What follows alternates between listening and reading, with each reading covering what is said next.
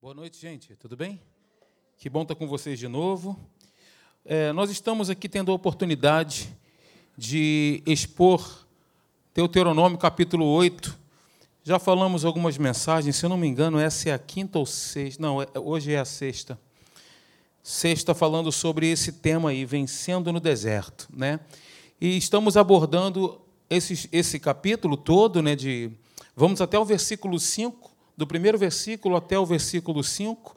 E no versículo 2, nós falamos, só recapitulando aquilo, aquilo que vocês já ouviram, né? no versículo 2 diz: Lembrem-se. Se você puder abrir sua Bíblia e me acompanhar, eu vou ser fiel aqui à exposição do texto, aí você vai poder acompanhar comigo. Abra aí, então, Deuteronômio, capítulo 8, versículo 2, a partir do versículo 2. Diz assim, na, na minha versão, na, é, na versão internacional, na nova versão internacional, diz assim: Lembre-se de como o Senhor, o seu Deus, os conduziu por todo o caminho do deserto durante estes 40 anos. Veja, eu falei para vocês, veja a importância da memória. Né? Nós somos seres que inclinados, somos inclinados ao esquecimento. Por isso, por exemplo, a instituição do sacramento da ceia. Jesus, inclusive, disse lá em Lucas capítulo 22, versículo 19: E tomando um pão, tendo dado graças, o partiu e lhes deu, dizendo: Isto é meu corpo oferecido por vós. Fazei isto em memória de mim. Jesus disse isso. O que nós acabamos de fazer aqui agora, ele nos ensinou alguns milhares de anos atrás e todas as vezes que nós participamos desse momento especial aqui, nós nos lembramos, né? Da morte do Senhor Jesus e, sobretudo, da sua ressurreição, porque quando nós participamos da ceia, nós celebramos a vida, a ressurreição. Amém? Então nós fazemos isso e aí nos lembramos do sacrifício de Jesus. Consequentemente, por nos lembrarmos, o nosso coração se enche de gratidão. A gratidão é a memória do coração. Só é grato quem tem memória, só é grato quem lembra. E o que, que o texto aqui de Deuteronômio capítulo 8, versículo 2 diz? Né? Lembrem-se de como o Senhor, o seu Deus, os conduziu por todo o caminho do deserto durante estes 40 anos. Eu falei também que Deuteronômio significa repetição da lei. Essa palavra significa exatamente isso, nos leva a um olhar para trás nos leva a uma reflexão de tudo aquilo que Deus fez nas nossas vidas e continua fazendo, né? Quando nós éramos escravos, pecadores, quando éramos estávamos ali destituídos de Deus, com a nossa natureza atrelada às trevas. E aí, queridos, eu gosto muito de quando estou meditando a palavra, na palavra, eu gosto de fazer algumas perguntas para mim mesmo. Isso me ajuda muito na minha, no meu estudo, na minha compreensão, no aprofundamento da meditação. É muito importante. Você está lendo um texto, você faz uma pergunta, mas por que isso? Por que, que Deus tensionou escrever dessa forma? Por, por que, que o povo de Israel ou as pessoas tiveram uma reação específica? E aí você vai meditando, vai ruminando, e o Espírito Santo vai clareando vai trazendo à nossa mente as verdades reveladas, e aí nós vamos crescendo em Deus e no conhecimento da Sua palavra. Então eu faço uma pergunta para você. Por que é importante que façamos esse exercício de olhar para trás e lembrar-nos do que Deus fez em nossas vidas? Por que, que é importante? Esse exercício de olhar para trás e nos lembrar do que Deus fez em nossa vida. Por quê? Eu já respondo para você. Porque, mais uma vez digo, só é grato quem tem memória. A gratidão gera vitória, ao passo que a ingratidão gera derrota. É simples assim, claro como água. Veja comigo, por exemplo, abra aí comigo em Deuteronômio, primeiro capítulo, Deuteronômio capítulo 1. Volte algumas páginas da sua Bíblia, você que tem. Você que está com iPhone fica mais fácil, aliás, um smartphone, né? Fica mais fácil. Olha o título que a Sociedade Bíblica do Brasil deu ao primeiro capítulo de Deuteronômio. Diz assim: Moisés conta a história de Israel. Moisés ele relembra ao povo tudo o que Deus havia feito e durante toda a narrativa deste livro, essa é a direção que nós encontraremos durante todos esses os capítulos desse livro. Qual é a narrativa? Lembrem-se. E aí eu citei aqui Deuteronômio 7, 18, 16, 12, 24, 18. Está no podcast, você pode baixar e ouvir. E aí eu li com vocês, da última vez, Efésios capítulo 2, versículo 1, nós estamos falando ali. Hoje, eu quero continuar e quero te lembrar o que diz lá, por exemplo, no Salmo 103, do versículo 1, 2, 3 e 4. O que, que diz esse texto em Salmo? Diz assim: Bendize, ó minha alma, ao Senhor, e não te esqueças de nenhum só dos seus benefícios. Não te esqueças de nenhum só dos seus benefícios.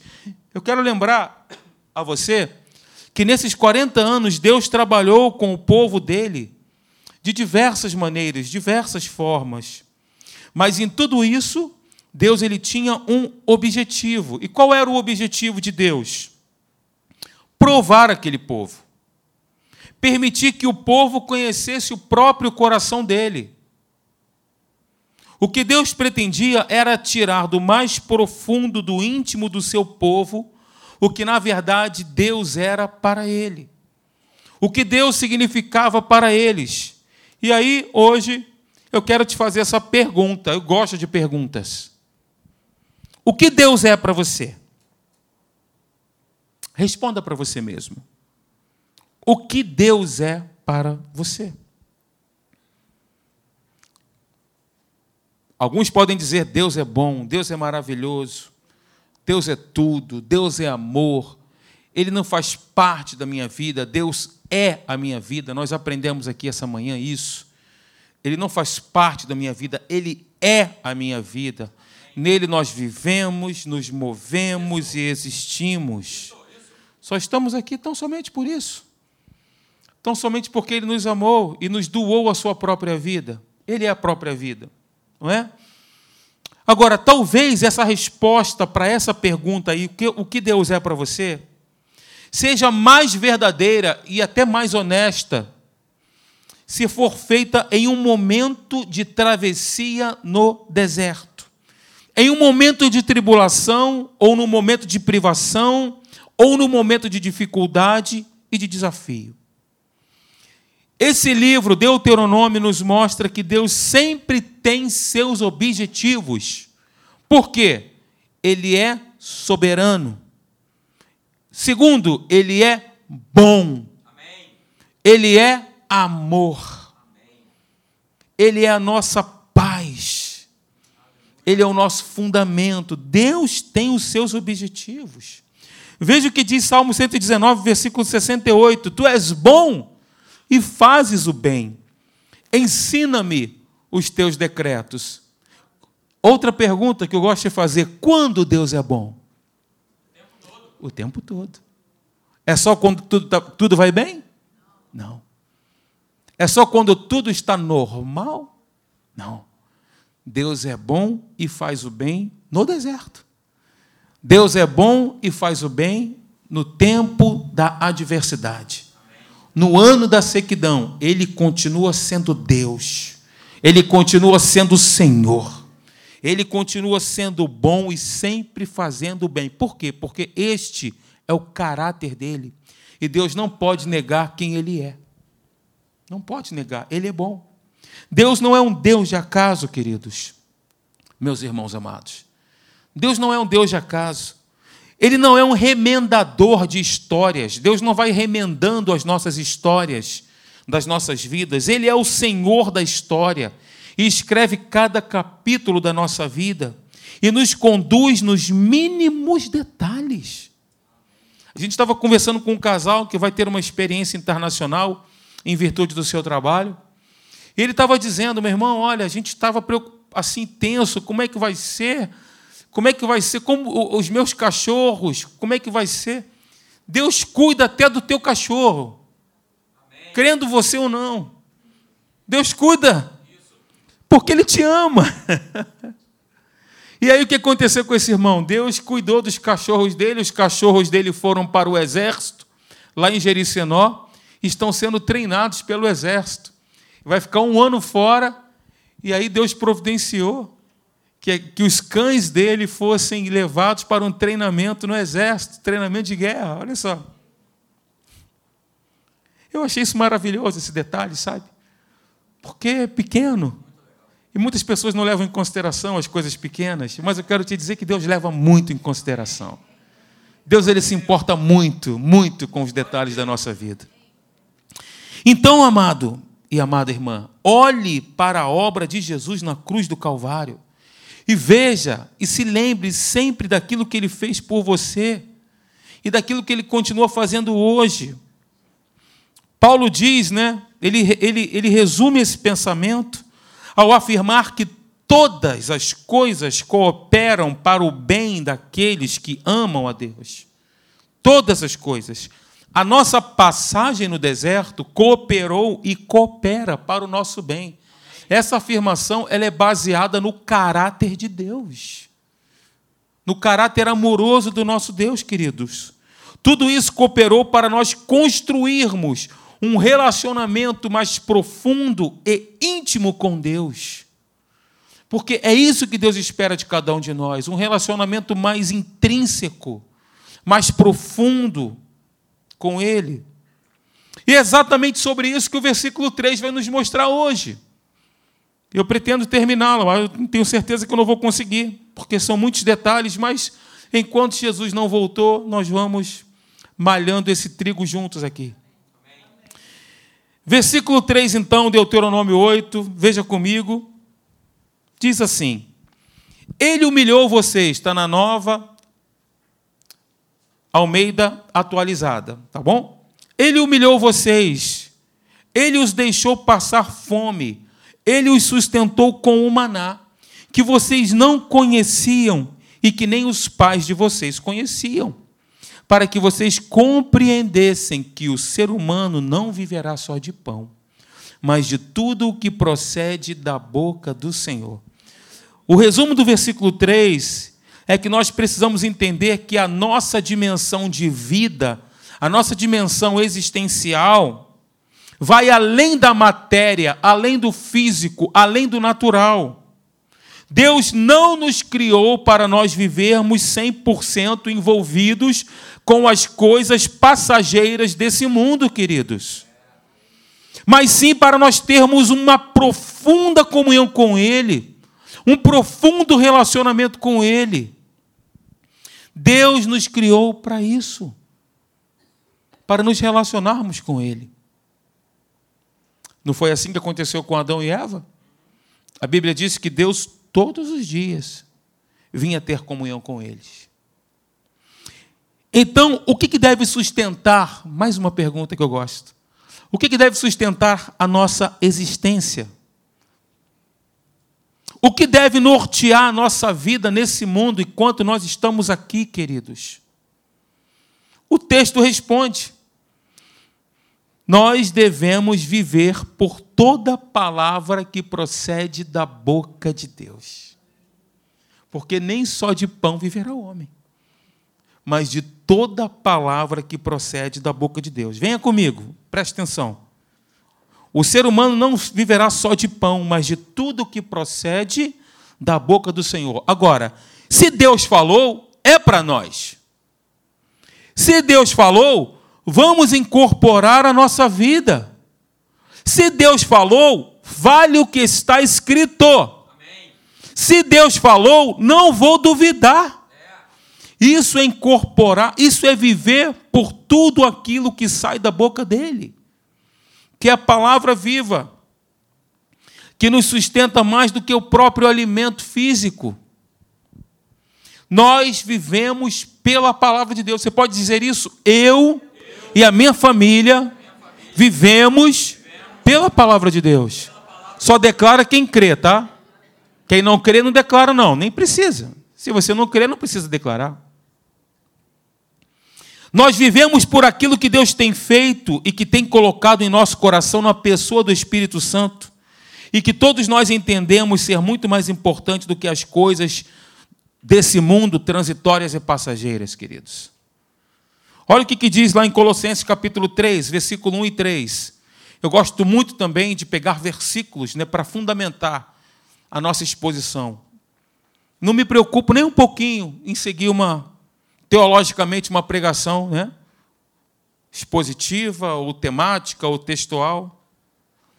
Mas vamos lá, Colossenses capítulo 3, do versículo 1 a 3 diz: Portanto, se fostes ressuscitados juntamente com Cristo, buscai as coisas lá do alto, onde Cristo vive, assentado à direita de Deus. Pensai nas coisas lá do alto, não nas que são aqui da terra, porque morrestes e a vossa vida está oculta juntamente com Cristo em Deus. Existem coisas que devem nortear a nossa busca em nossa vida, e essas coisas procedem de Deus, procedem de, de cima e não de baixo. Olha essa frase que eu gostei de, e, e coloquei para compartilhar contigo. Existe um caminho para se buscar as coisas do alto. Um. E existem vários caminhos para se buscar as coisas de baixo. Um caminho para se buscar as coisas de Deus. E você sabe qual é a resposta? É Ele.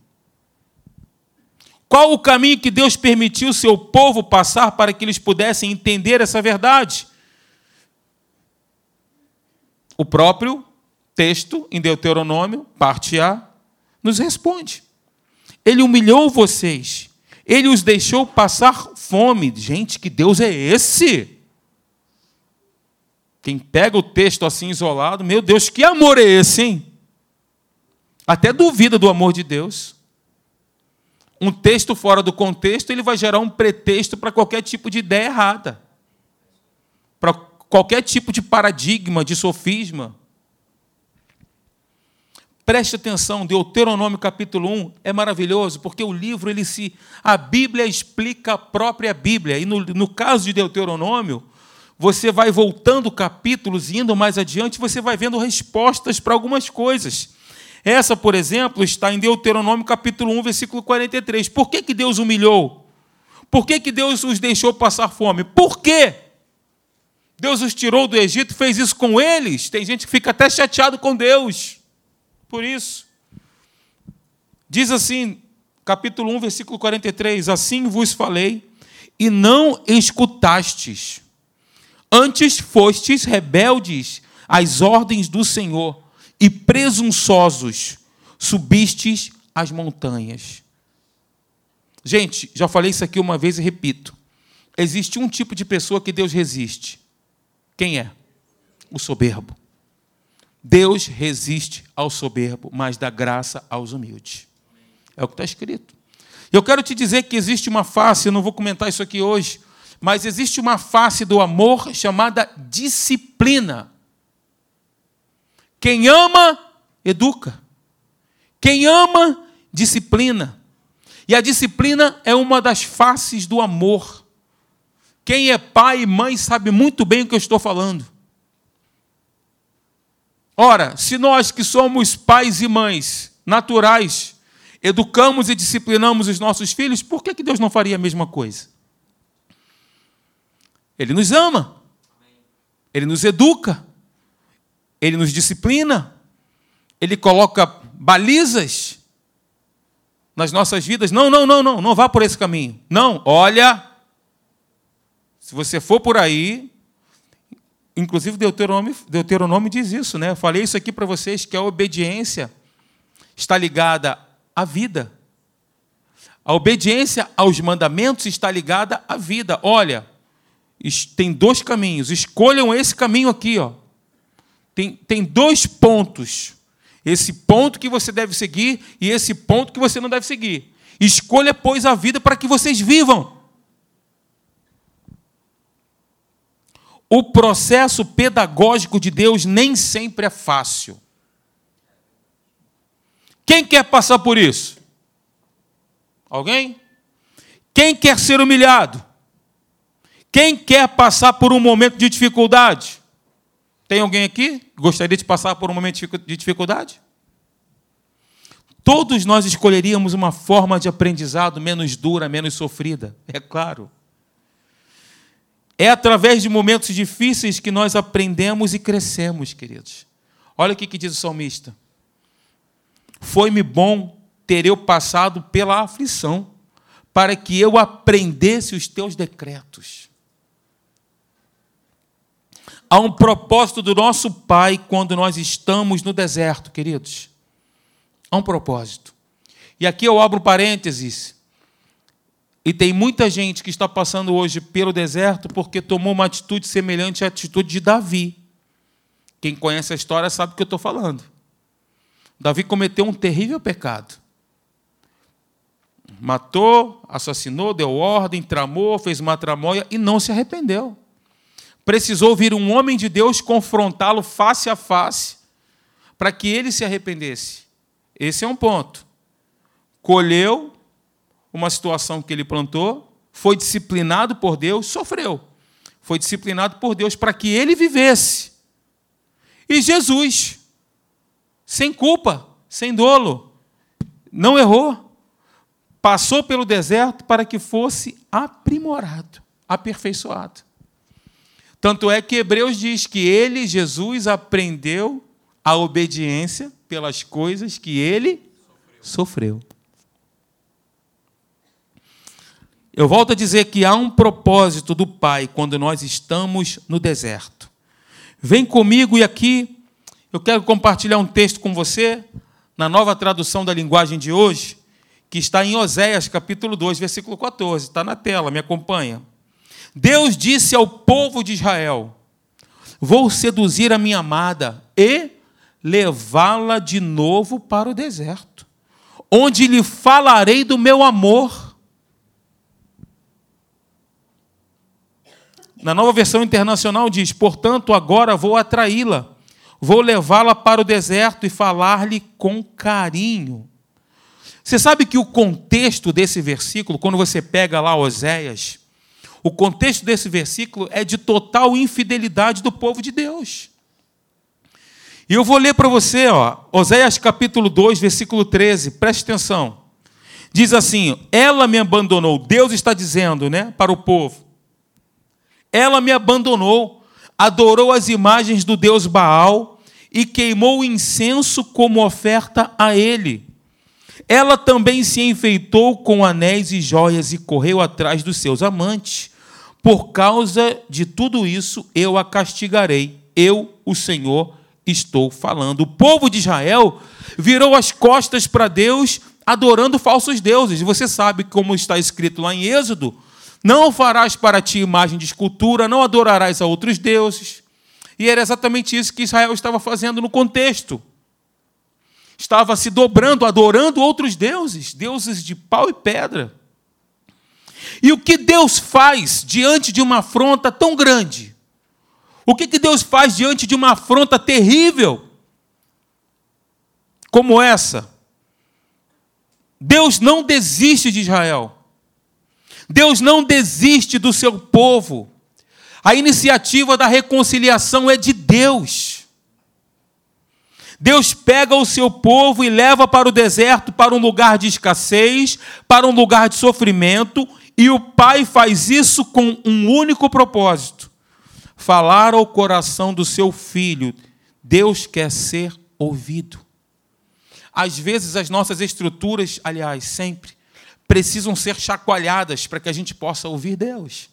Porque estamos tão empedernidos, tão envolvidos, a nossa mente está tão atrofiada que a gente não consegue nem sequer perceber e ouvir a voz de Deus.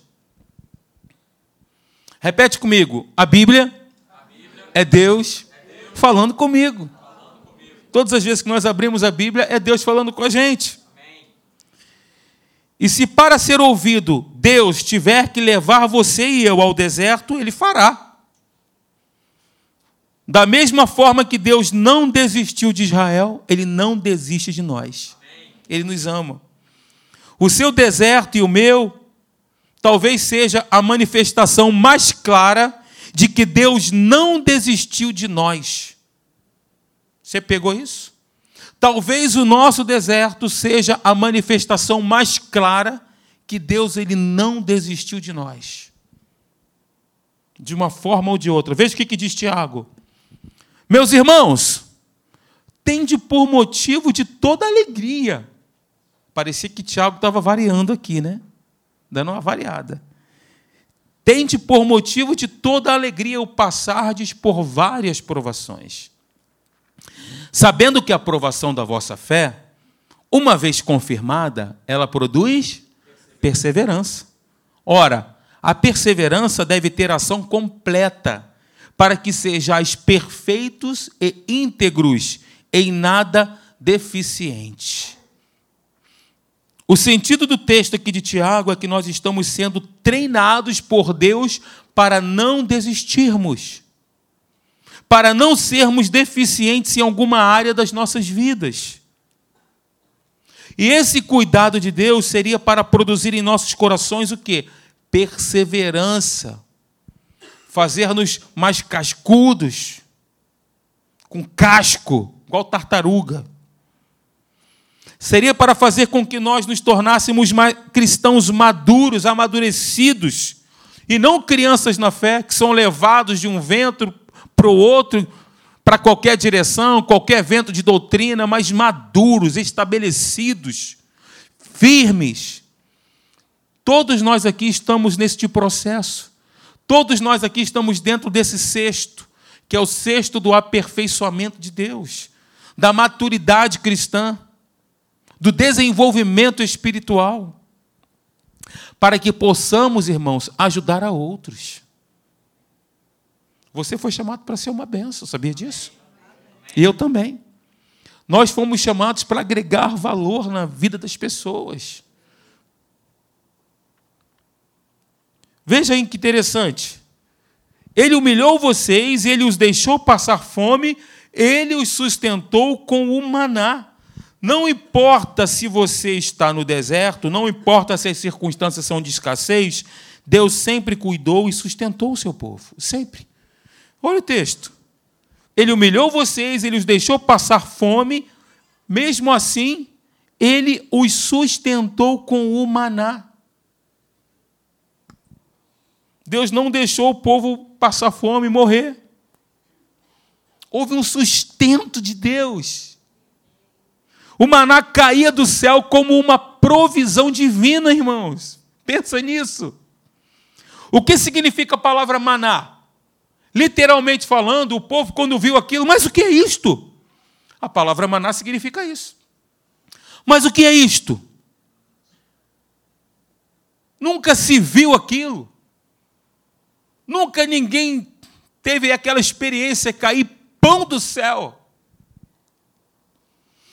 Êxodo capítulo 16, versículo 15 mostra que o povo realmente ficou surpreendido, mostra a reação do povo de Israel ao se deparar com o maná pela primeira vez. E eles olham e falam: O que é isto? Isto é Deus sustentando o seu povo com algo que eles nunca tinham visto. Jesus é o nosso maná. Jesus é o nosso alimento que desceu do céu. Ele disse: Eu sou o pão da vida. E nós, ao, e nós, ao olharmos para os benefícios da cruz, nas nossas vidas, todos os benefícios da aliança que nós temos com Deus pelo seu sangue, a nossa expressão será a mesma do povo de Israel. Mas o que é isso? Que amor é esse?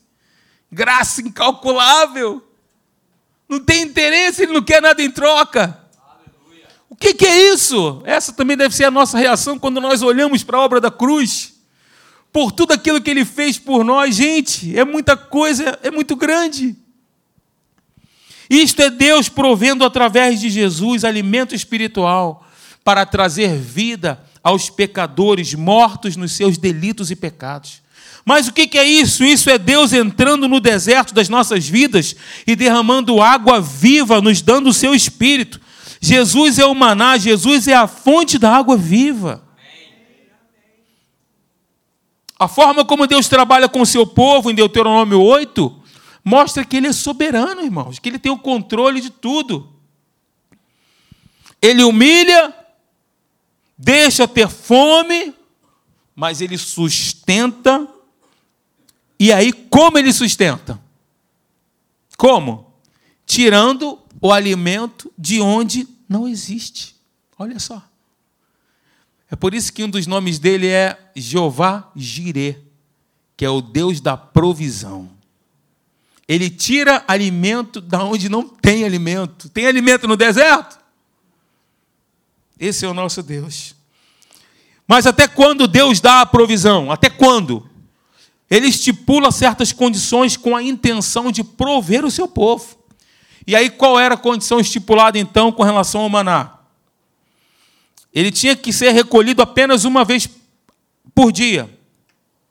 Apenas, desculpe, para um dia. Se acumulasse para o outro dia, esse maná apodrecia e não se podia comer. E o povo, tão obediente, o que, que o povo fez? Acumulava. O que acontecia? Estragava. Ele tinha que ser recolhido apenas para um dia. Mas no sexto dia, isso é interessante, a ordem era para que ele fosse recolhido para dois dias. E aí ele não apodrecia. Por quê? Porque era sábado, dia do descanso. Deus é maravilhoso, Ele é detalhista. Agora, mais uma pergunta para ajudar na nossa compreensão. Por que, que Deus determinou que fosse assim? Para para pensar. Por quê? Para que o povo pudesse demonstrar a sua fé no suprimento de Deus. É o que eu entendo. Segundo, para que o povo aprendesse a depender de Deus. Terceiro, para que o povo aprendesse a viver pela fé. Para que o povo pudesse confiar que a provisão diária vem dele, olha. Olha aí que maravilha. Toda boa dádiva e todo dom perfeito são do alto, descendo do Pai das luzes, em quem não pode existir variação ou sombra de mudança. Aleluia, glória a Deus. Toda boa dádiva, todo dom perfeito, vem dele, são lá do alto, descendo do Pai das luzes. Por que, que Deus determinou que fosse assim? Para que o povo pudesse crer que Ele nos dá o pão nosso de cada dia. Por que, que Deus determinou que fosse assim? Porque é Ele quem sustenta diariamente as nossas vidas, irmãos. Esse texto traz um ensinamento muito encorajador para mim e para você. Nos mostra que, ainda que Deus nos leve para o deserto, há uma situação passageira, que é o deserto, ainda que Ele nos leve para um lugar de profunda escassez e desconforto, Ele sempre estará sustentando as nossas vidas. Sempre. Naquele deserto, Deus foi sombra através de uma nuvem. Deus foi um farol que iluminava e aquecia através de uma coluna de fogo. Sem nenhuma perspectiva, Deus se fez luz naquele lugar. Deus fez brotar água da rocha no deserto, ele se fez água. Deus se fez alimento, Deus se fez abrigo, Deus se fez consolo, e Deus se fez esperança para o seu povo. Deus estava mostrando àquele povo que eles só precisavam confiar nele nada mais.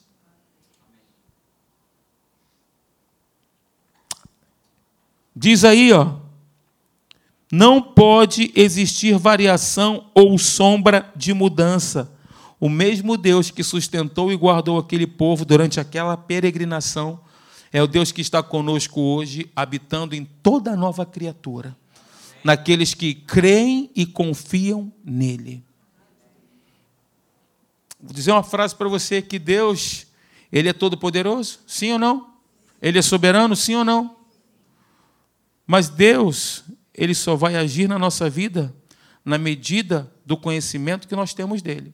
Se Deus para você é pequenininho, se a bitola do nosso coração for estreita,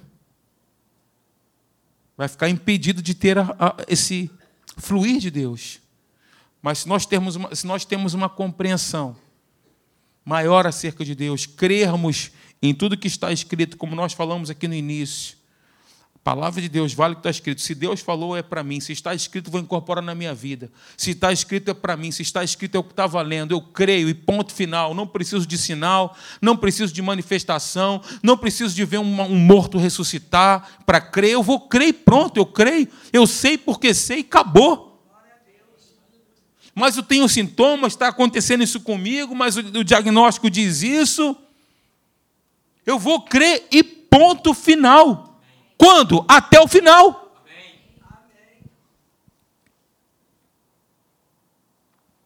Veja o que, que diz o Salmo. Ah, não botei não. Salmo 54, versículo 4 diz: Eis que Deus é o meu ajudador. O Senhor é quem me sustenta a vida, é Deus quem sustenta a nossa vida. E saber que existe um Pai. Diga assim: Pai. Deus é meu Pai. Ele é nosso Pai. Deus é nosso Pai, irmãos.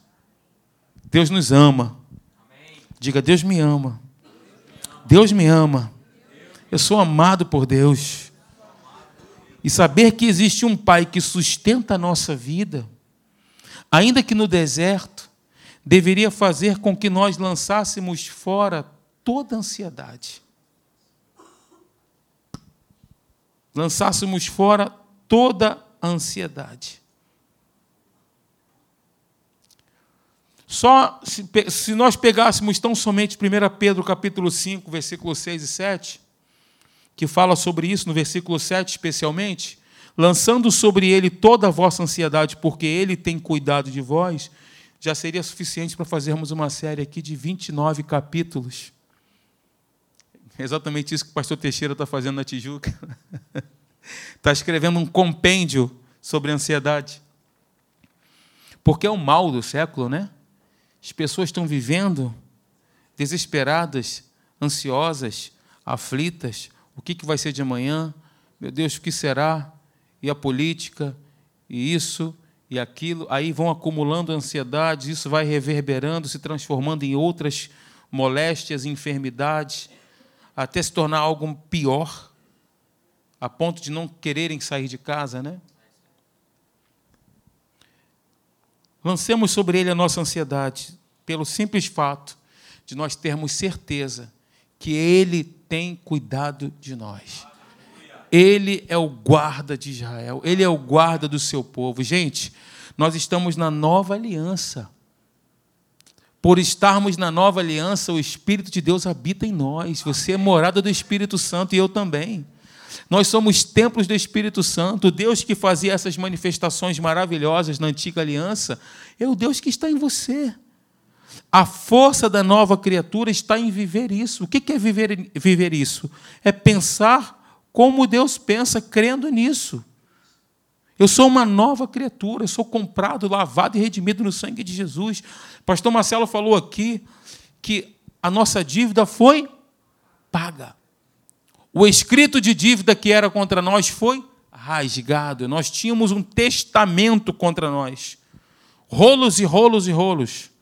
E aquilo foi rasgado, picotado, já não tem mais promissória contra você, não, nem contra mim. Só que, como se não bastasse, o que foi feito? Ele pagou uma dívida que não poderia ser paga, o nosso Deus, Cristo Jesus, o nosso Senhor, o Rei da Glória. Ele fez isso e ainda creditou na nossa conta. Quer coisa melhor do que essa? Pagou uma dívida impagável e ainda colocou alguns milhões na nossa conta. A presença dele vale mais do que ouro e a prata. É por isso que eu disse que foram milhões. A presença do Espírito Santo ele nos deu. A maior bênção de Deus para as nossas vidas, irmãos, não são bens materiais não são coisas, são as direções que Deus dá para nós. São as inspirações do Espírito Santo para nós tomarmos as melhores decisões. Aqueles que os filhos de Deus são aqueles que são são? É isso que a Bíblia diz? Ou os que são guiados são filhos? A Bíblia diz exatamente isso. Aqueles que são guiados pelo Espírito de Deus são filhos de Deus. A Bíblia não diz os filhos de Deus são guiados. Não, não diz isso. Porque nem todo filho de Deus é guiado. ou deixa-se ser guiado. Porque tem muito filho de Deus quebrando a cara. Tem muito filho de Deus batendo com a porta na cara, vacilando nas decisões. Agora, os que são guiados pelo Espírito de Deus, esses sim são filhos de Deus, porque são filhos maduros. Essa palavra filhos ali significa ruios, que são os filhos maduros, aqueles que cresceram no entendimento de Deus. E aí tem outro texto que diz: Pois todos quantos o receberam, deu-lhes o poder de serem feitos filhos de Deus. Essa palavra ali, filhos, é tecnum. Uma criança, uma pessoa que está iniciando a sua carreira. Entende? Recebemos a Jesus como Senhor e Salvador, nos tornamos filhos, mas nós estamos no processo gradual, paulatino de crescimento, subindo os degraus espirituais. Amém? Venha fazer atos às terças-feiras. O Alfa, escola de adoração no próximo ano. Amém? Vamos ficar de pé. Glória a Deus. Quantos filhos amados de Deus temos aqui?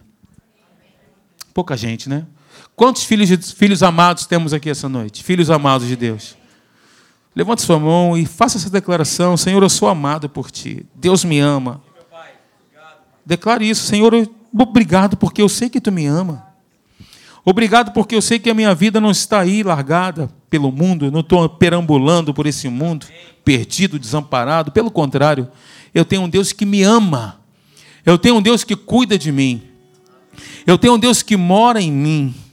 Eu sou o lar do Espírito Santo. Sou o lar de Deus, ele mora em mim. Obrigado por essa verdade, Senhor não significa que, mesmo vivendo e crendo nessa verdade, não passemos por tribulações e problemas. Mas temos certeza que, ao passarmos por tribulações e problemas, Pai, seremos mais do que vencedores, porque nós temos esse entendimento, essa verdade estabelecida em nós, que Tu habita em nós, Senhor. Tu estás em nós, Pai. Mesmo passando pelos vales, e é bem, essa palavra é muito bem colocada, é passando mesmo, não é permanecendo, é passando. Não é um lugar de permanência, é um lugar de passagem.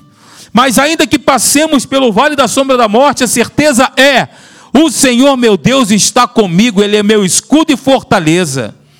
Socorro nas tribulações, aleluia, glórias ao teu nome. Mesmo passando pelos vales, com todos os sintomas e, e diagnósticos e laudos, Senhor, que possam se levantar para tentar enfraquecer a nossa fé, mesmo diante de tudo isso, Pai, nós continuamos crendo na tua palavra, nas tuas verdades, porque elas são irremovíveis, porque as tuas palavras estão estabelecidas no céu para todo sempre. Porque a tua palavra diz que passarão os céus e a terra, tudo passará. Mas as palavras que saíram da boca de Jesus, da boca de Deus, não passarão. E nem só de pão viverá o homem, mas destas palavras que não passarão Destas palavras que jamais passarão, nós viveremos, Pai. A tua palavra é o nosso sustento e fundamento, Senhor. Aleluia, glórias ao teu nome. Nós somos teus filhos, sim, Pai. Sim, somos teus filhos.